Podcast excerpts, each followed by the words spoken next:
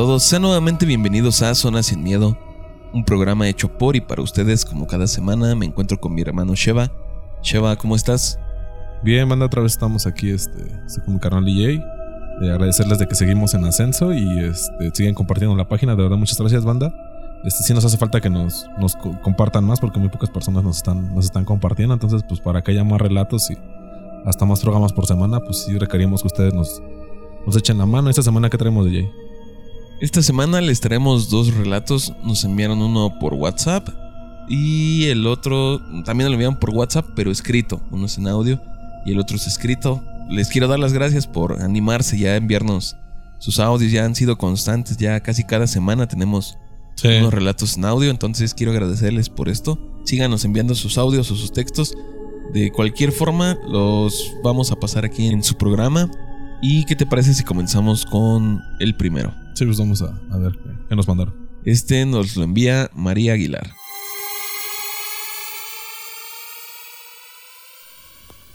Hola, mi nombre es María Aguilar y yo quisiera contar mis relatos. Tengo muchos desde que era niña y hasta hoy me siguen pasando y por eso quiero contactarlos para para para obtener respuestas porque desde niña me pusieron psicólogo mm, porque según estaba media distraída pero son por cosas que me han pasado todo el tiempo y hasta hoy me siguen pasando. Mi abuelita antes era en México criaba muchos pollos, mm, puercos y yo recuerdo que cuando ella se salió afuera de un cuarto donde mi mamá tenía una tienda, venía un hombre, un hombre con una bata blanca, con un corazón pegado y las manos estirándome. Y ahora que yo crecí, yo me di cuenta que ese hombre es el Sagrado Corazón. Pero no entiendo por qué, por qué me pasan estas cosas. También tenía una pregunta. mm, A basado de que he escuchado los relatos, yo en la noche no puedo escucharlos porque lamentablemente yo trabajo a las 4 de la mañana, entro, entonces no puedo escucharlos, pero a veces el ratito me meto y los escucho, pero yo tengo una duda, ¿por qué en mi mano izquierda a veces se borran, se quitan? Me parecen nueve estrellas y una X. Y quisiera saber cuál es el motivo y cuando me aparece eso. Es cuando yo en la noche tengo una, yo en la noche de, de sí no duermo, dormiteo porque siempre estoy como dormida y, y estoy en otra parte y en- veo personas sufriendo, cosas que no sé y me despierto y, y la verdad no, no, no entiendo y, y- ya quisiera descansar, quisiera dormir en paz. Por eso es mi, mi pregunta, por eso quiero que me contacte. Bueno, pues de antemano agradecerle a, Mari que se tomó la, la, la molestia de, de enviarnos esto. Y pues son, son varias cosas, ¿no? La imagen del Sagrado Corazón de, de Jesús. eh, no, no nos dices si se te aparecía nada más a ti, si llegaba a la tienda y nada más tú lo veías, o si era pues algo que la familia veía recurrentemente. Porque la, según tengo entendido que el Sagrado Corazón es como como lo de la familia, ¿no? Está muy allegado a la familia esta, esta imagen. Según yo tengo entendido que, es algo así. Sí, creo que sí, es, va más ligado así como que a la familia. Aquí lo que me llama mucho la atención es que la mayoría de relatos que hemos tenido, las apariciones han sido como de cosas malas, ¿no? Sí, Y en este caso, pues digamos que es una aparición pues de luz buena. demasiado grande, ¿no? O sea, es una Ajá. aparición muy imponente. Y sí, también me quedé con la misma duda que tú de que nos dice que cuando su abuelita se salía de esta tienda era cuando llegaba este señor, pero no, no nos especifica si llegaba a la tienda y entraba a verte a ti o cuando tu abuelita se salía se veía con tu abuelita. Como quiera que haya sido, pues la experiencia es como que muy muy grande, ¿no? O sea, que si te pues, aparezca eh, algo de ese tipo. Es impactante, ¿no? Porque tú, o sea, tú ves la imagen como tal, pues no, yo creo que tan solo verla como tal real ya es muy impactante porque es una persona con un corazón en la mano, o sea, ya desde ahí dices, híjole, no sé qué sea, Sí. pero sí me causa impresión, tal vez no miedo, pero sí me impresiona el, el hecho de verlo y que después al tiempo tú te des cuenta que esa imagen era lo que tú veías o lo que tú estabas, lo que tú recurrentemente veías en la tienda de tu mamá, pues también te, te da luz, ¿no? Yo creo. Y también ojalá nos pudiera contar qué sintió cuando se dio cuenta que era lo que veía. Porque fue a los años, ¿no? Dice que ya después se dio cuenta que era el Sagrado Corazón. ¿Qué sentiste en ese momento cuando supiste que era prácticamente Jesucristo a quien estabas viendo? Sí, o también eh, tal vez que su familia sea una familia de mucha luz, no una familia que tal vez todo el pueblo respeta o admira o tiene un cierto aprecio. Tal vez este tipo de, como dices, o sea, sí, sí llama la atención de que sea, siempre nos mandan como cosas de espanto, de terror, y en esto sea una imagen que sea tan, pues, de tanta iluminación, pues tal vez tu familia sí tenga alguna conexión con esta con esta energía, ¿no? Con esta buena vibra que te genera pues algo relacionado a Cristo. Sí, me imagino que su familia es una familia muy religiosa y muy creyente y por lo tanto pues se pueden dar estas apariciones, ¿no?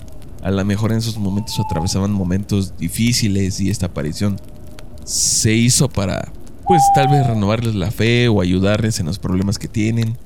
Eh, ojalá y nos pudieras orientar un poco más con esto de en qué contexto se dio esta aparición, si, si había problemas en la familia o algo por el estilo para que esto llegara a darse, o si fue constante esta aparición o fueron, no sé, esporádicas las ocasiones o solo fue una. Entonces me gustaría mucho saber estos datos. Y también relacionado ahora al segundo punto, eh, lo que comentas con respecto a lo que se te aparece en la mano, eh, la, la cruz y la estrella de nueve Las picos. estrellas. Ajá. Eh, yo te quería preguntar si tú es en alguna temporada del año, es no sé, más pegado a Semana Santa, a Semana Decembrina, o donde hay algún tipo de festividad, o incluso que no sé, que te pase los días tales de, de cada mes, que sea, que pase algo muy específico, o que si tal vez sea nada más por una mala racha, o, no sé, porque digo, la primera vez que tú te apareces con ese tipo de marcas, tal vez lo atribuyes a que dormiste mal y se te quedó la impresión de tu cobija o de lo que sea, ¿no? Tal vez de manera involuntaria se te queda un poco registrada en las manos, en el tacto, en la piel marcada que la tuviste encima de algo, pero si tú lo estás viendo reiteradamente en diferentes ocasiones, pues sí te habla pegado a lo del corazón de Cristo. Tal vez tú sí tienes mucha energía y necesitas, como lo platicamos en programas pasados, contactar con una un brujo, un chamán, alguna persona que sepa canalizar estas energías para que también a ti te iluminen. Tal vez tú tienes el don, pero no lo sabes todavía, pues por esta falta de conocimiento del don. Se cree que las personas que tienen una estrella en la mano izquierda, en la parte inferior izquierda de la misma mano, que si tienes una estrella ahí tienes como que un don para percibir estas cosas que van más allá. Ah, sí, nunca había oído eso. Sí, yo lo he escuchado en varias ocasiones, incluso lo escuché del señor Juan Ramón Sainz, que constantemente les preguntaba a las personas que veían o escuchaban cosas de este estilo, que les pedía que revisaran su palma y que si en la parte izquierda inferior lograban ver una estrella, es porque ellos tenían como que esa facultad, como que es una marca muy común en este tipo de personas. A lo mejor Mari también, por lo que nos dice, tiene esta facultad, solo que aún no la ha desarrollado y pues ya depende mucho de ti si la quieras desarrollar O la quiera cerrar, ¿no? o la quieras cerrar. Porque también, de hecho, no- nos comentaba en los audios que, que a ella le han pasado varias cosas. Entonces, tal vez sí se ajuste a lo que comentas de que estas personas sí son. Es como un lunar característico. Digo, no un lunar por, por ponerlo gráficamente, Ajá. para que se entienda más rápido. Que, que generan o que abren este. Creo que es el Tai Chi, ¿no? El que habla de los chakras. Que ves que son, creo que son siete chakras en el cuerpo. Y hay uno que es de espiritualidad. Entonces yo creo que estas personas que tienen más de manera natural esta apertura al chakra de la espiritualidad y pueden ver estas energías, les, les sale este lunar en- o bueno, estas marcas en, en la mano izquierda. Sí, pero lo interesante es que pues, a ella le aparecen y desaparecen. No sé bajo qué condiciones se aparezcan. Digo, eso es interesante porque igual es una mala racha cuando le salen. O tal vez le está yendo bastante bien y le salen estas marcas. O tal vez sea una fecha en específico del año o en alguna temporada del mes donde ella le salen esta, estas marcas. Entonces, Mari, por favor, ahora que nos escuches, envíanos nuevamente un mensaje y dinos, pues, cada cuándo salen o en qué situaciones se aparecen estas marcas. Yo realmente creo que sí tienes este don, esta facultad de poder ver y escuchar cosas más allá. Entonces, yo te recomiendo que busques algún brujo, alguna bruja, alguien que te pueda asesorar un poco más y que te ayude, ya sea que quieras desarrollar este poder o quieras cerrarlo, ya depende de ti. No sé las otras experiencias que hayas tenido como sean, si hayan sido pues, agradables o desagradables, yo creo que eso va a influir mucho en tu decisión. Y si nos las puedes compartir, pues nosotros encantados de escucharlas. Sí, y bueno, pues igual agradecerte, Mari, por, por el tiempo y este, esperemos que sí nos puedas resolver estas dudas y pues ya tienes nuestro número. Y pues vamos a pasar a la siguiente, ¿no, DJ? Sí, y aprovechando, les reitero a todos nuestro número es el 55 40 59 14 14. Ahí envíenos sus audios o sus textos y los estaremos leyendo. Entonces vámonos con el siguiente relato. Este relato es anónimo.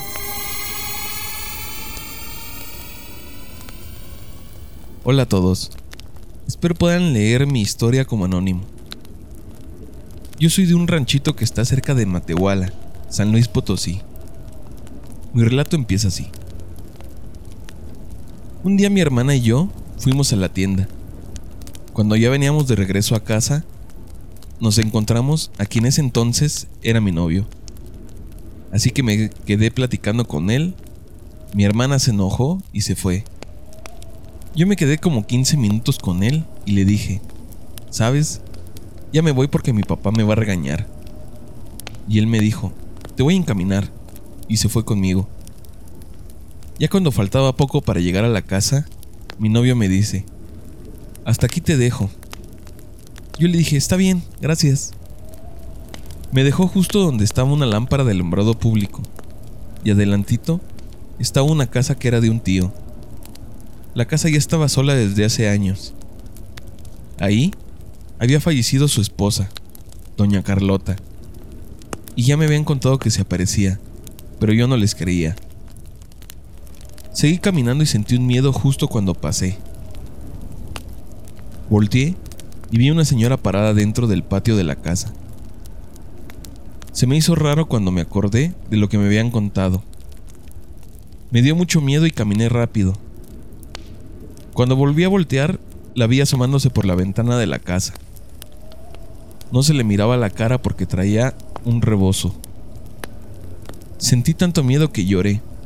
Y para colmo, había una lámpara del alumbrado que no funcionaba.